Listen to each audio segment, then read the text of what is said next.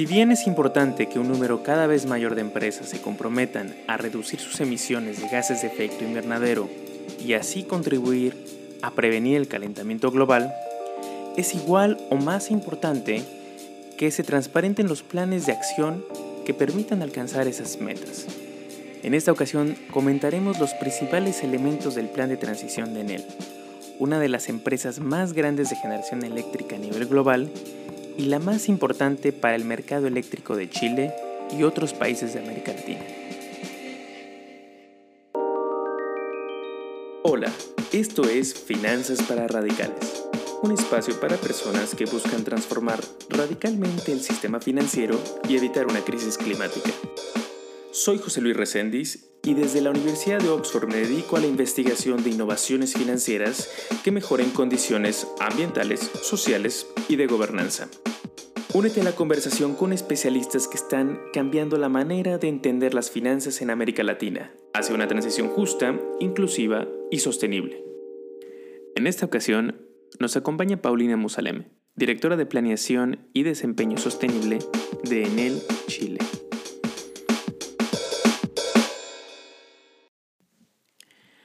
Hola, bienvenidos. En esta ocasión hablaremos sobre la estrategia de transición de una de las empresas de generación eléctrica más importantes a nivel global, que además tiene una participación muy relevante en el mercado latinoamericano y particularmente en Chile. Para ello hablaremos con mi amiga Paulina Musaleme. Bienvenida Paulina, qué gusto tenerte en el programa. Muchas gracias José por la, por la invitación. Bueno, a mí me apasiona este tema de la transición energética. La verdad que le pongo harto pasión porque tengo la suerte de trabajar en Enel en Chile, que es una empresa del, del, grupo Enel, que es un holding italiano que tiene presencia en más de 30 países.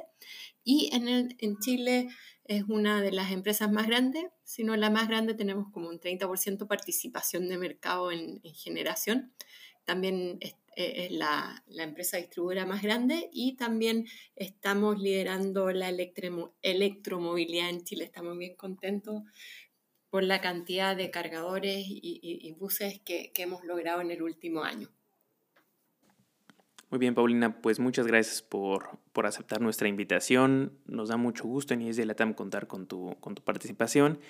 ¿Y qué tal si comenzamos con que nos platiques un poco sobre tu trayectoria, de dónde vienes y cómo fue tu proceso para llegar al puesto de liderazgo que ahora tienes en Enel en Chile.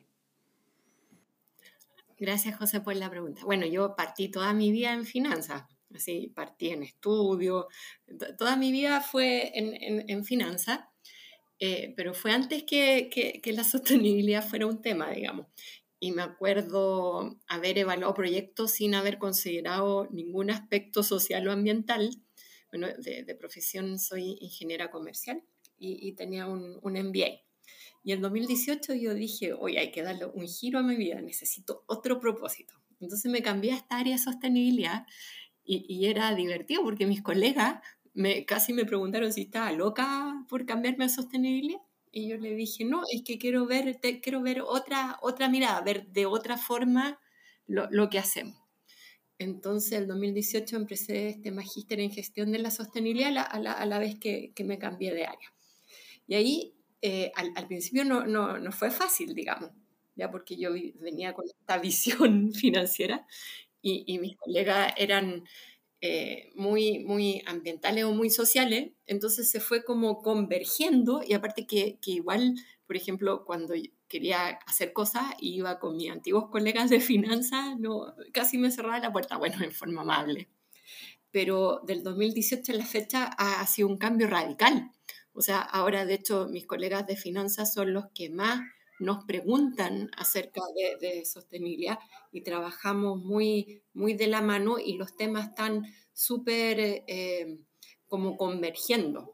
Entonces, eh, para mí en lo personal fue súper rico porque yo partí desde, desde finanzas y tuve que ir aprendiendo todas estas cosas en el año 2018 que era nuevo, aprender otra forma de ver el tema, otro, otro prisma, y, y, y eso me ha dado como el walk the talk Entonces yo puedo hablar con mis colegas de finanzas y compartirles desde su perspectiva, en su lenguaje, qué significa la sostenibilidad. Pero tengo que admitir que en el último año ya es súper fácil. O sea, todo el mundo habla este tema, entonces una aceptación tremenda. Y, y esto de incorporar la sostenibilidad en el negocio y en la finanza no es porque se hace, porque nos gusta abrazar árboles, sino porque es un buen negocio. Sí, sí, totalmente, ¿no? Y me parece muy interesante tu experiencia y en contraste, por ejemplo, con la mía, que llevo pocos años involucrándome en estos temas, a mí ya me toca un ambiente en el que las ciencias ambientales y climáticas empiezan a tener una conversación un poco más cotidiana con eh, las personas o los profesionistas que, que, están en el sector financiero. Me imagino que tu experiencia en los dos ámbitos te ha permitido formar un equipo bastante competitivo desde en él. Igual puedes contarnos un poco acerca de eso. Eh, sí, de hecho ha sido un desafío, ha sido una anécdota. Yo me acuerdo que la primera semana tenía un colega entonces yo le, dije, no, es que voy a salir a vender a la, voy a salir a vender el proyecto. Me dijo, pero ¿cómo va a salir a vender el proyecto? ¿Cómo, cómo, cómo, a qué te refieres? Porque eh, en verdad para él bajar las emisiones o hacer una mejora ambiental había que hacerla porque, porque es lo correcto de hacer. Entonces ahí teníamos estas discusiones, si había que hacerlo porque era correcto o había que hacerlo porque era rentable. Y al final ahora llegamos a un, a, un consenso en el sentido que hay que hacerlo porque es lo que corresponde hacerlo, pero además porque te significa ahorro de, de costo. Entonces ha habido como un aprender, bueno, primero de mi parte a expresarme de otra forma y de ellos a entender a mí lo que, lo que quiero decir. Y, y ahora estamos creando grupos de trabajo en que están, por ejemplo, gente del área ambiental, de operaciones, y vamos todos navegando hacia, hacia un, disminuir las emisiones, bajar el consumo de agua, pero eh, cimentado en, el objetivo final, que es tener un, un comportamiento y una gestión más responsable que, que, al final del día mejora la rentabilidad de la compañía y hace bien al mundo, digamos. Entiendo. Oye, cuando tú te incorporas a la de sostenibilidad en él, bueno, en él ya, ya, ya tenía un liderazgo bastante reconocido en los temas de sostenibilidad a nivel global, eh, pero desde Chile, como subsidiaria, me imagino que eso también fue benéfico, el hecho de que tú te incorporaras ya en una empresa que ya tenía cierta trayectoria de liderazgo y que podía transferir ciertos conocimientos a las subsidiarias, en este caso la de Chile.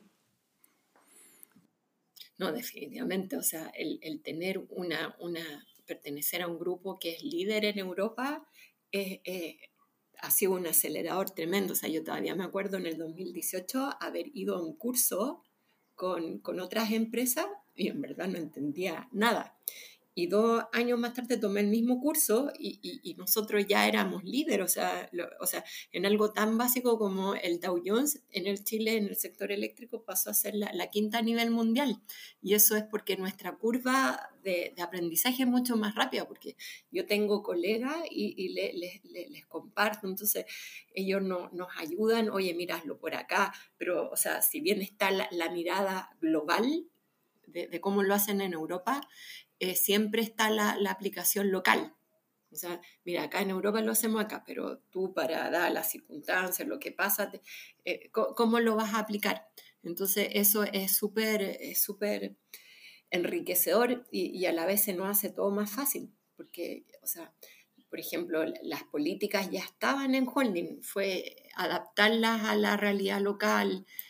Eh, sí, la, la, verdad que se hace mucho, mucho más fácil todo. Creo que en este punto vale aclarar eh, que el liderazgo de Enel se basa, entre muchos otros factores, en sus compromisos climáticos, como el de alcanzar las cero emisiones netas para 2050, lo cual se alinea al Acuerdo de París, eh, pero también en su plan de transición y en sus reportes de sostenibilidad global, reconocen que las diferentes geografías en las que operan van a tener también diferentes estrategias de transición climática. En este sentido, ¿cuál es la estrategia en Chile, particularmente para el caso de Enel? Bueno, Chile es uno de los países que, tiene, que está más expuesto al cambio climático. Tenemos siete de las nueve vulnerabilidades de, de, de las Naciones Unidas.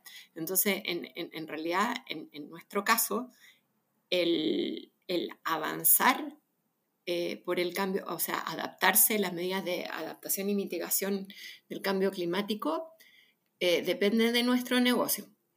Eh, la, meta del grupo Enel eh, se adelantó, era llegar a, cero emisiones netas al 2050 y, este año, a finales del año, se adelantó al año 2040 y en el Chile también tiene esa meta. ¿Y por qué la tenemos? Porque, bueno, además de, la conciencia de que es necesario, es un buen negocio. En Chile cada vez llueve menos, ¿ya?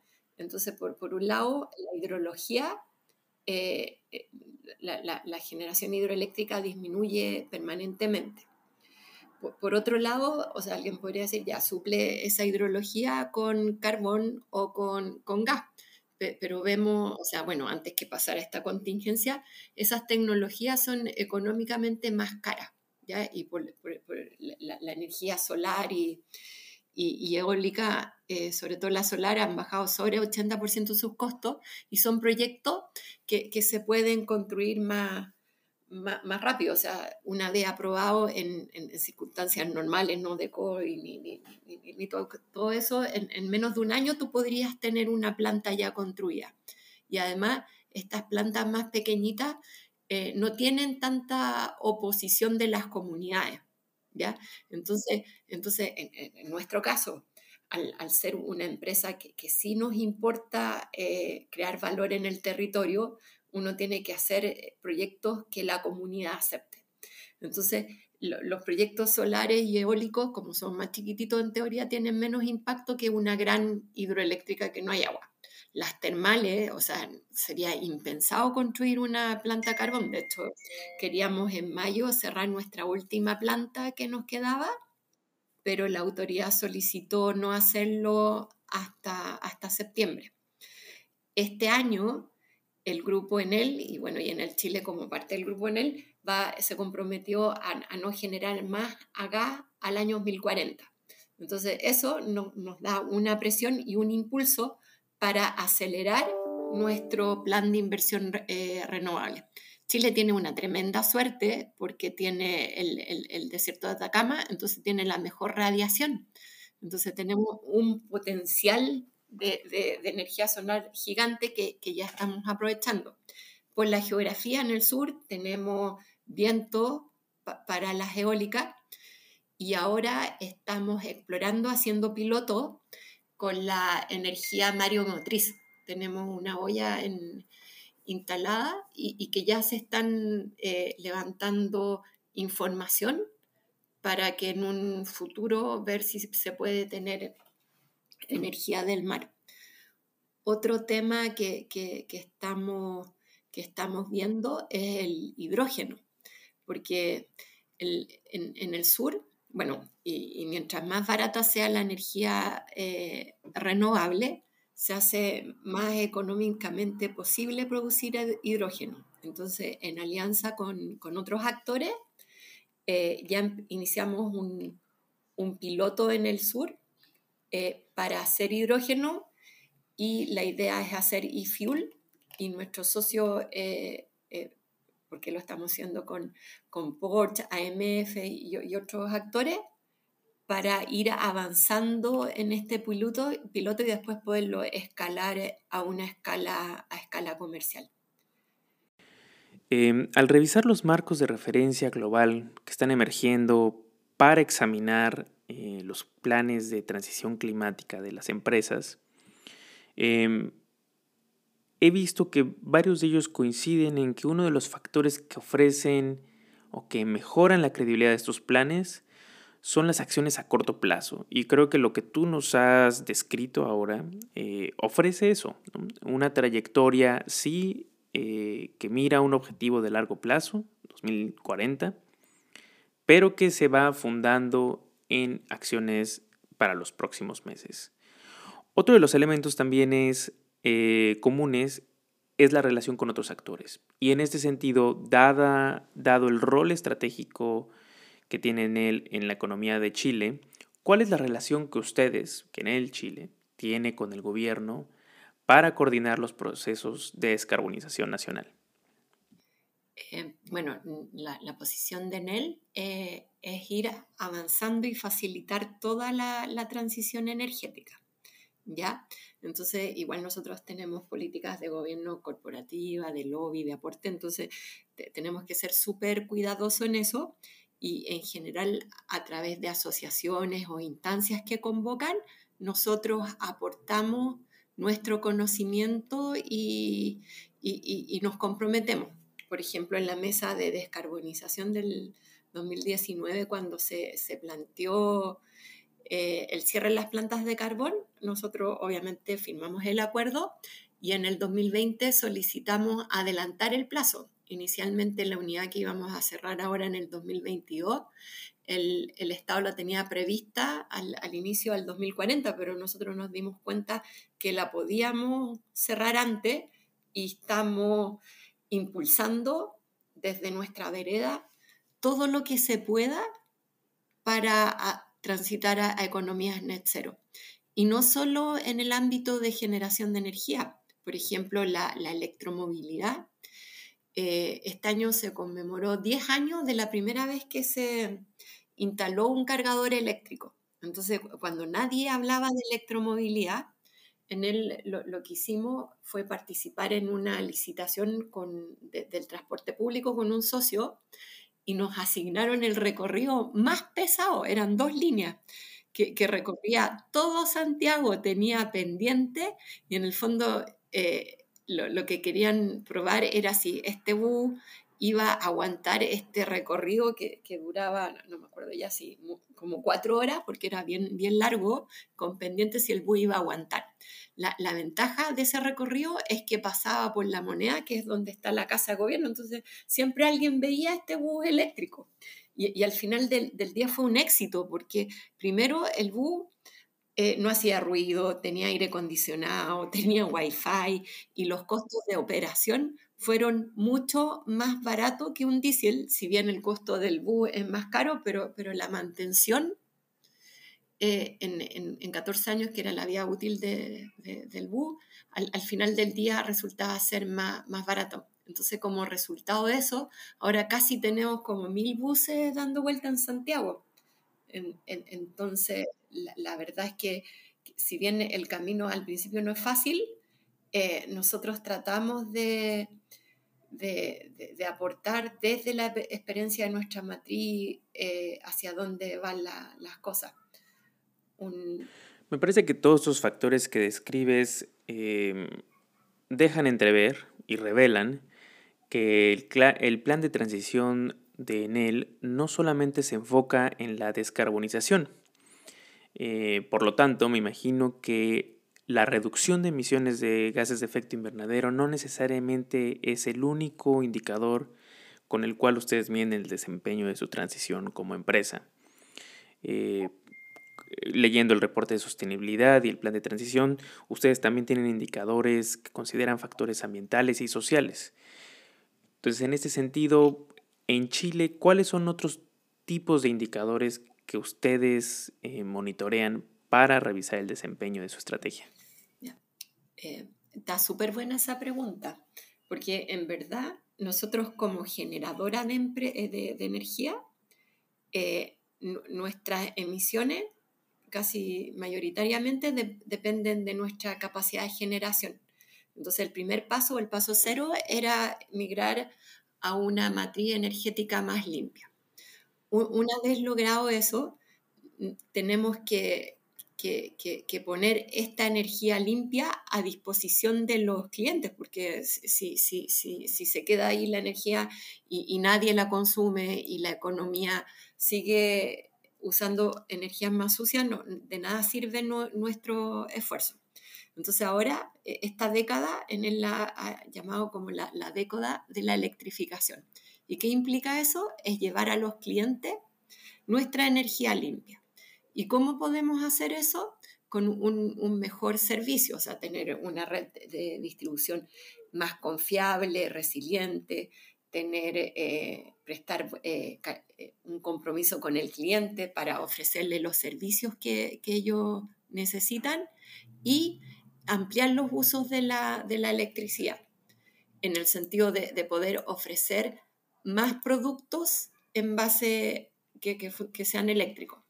Por ejemplo, uno de los indicadores que vemos que influye en, las emisiones de alcance O es la pérdida de, energía. Entonces, eso es lo, que pierde la red de distribución y en ese aspecto es muy importante que nuestra red sea más resiliente y confiable y estamos haciendo proyectos como el Grid Sky o Grid, eh, siempre me, cuesta el Future E, Futurability que permite tener redes virtuales para que sea más, más confiable.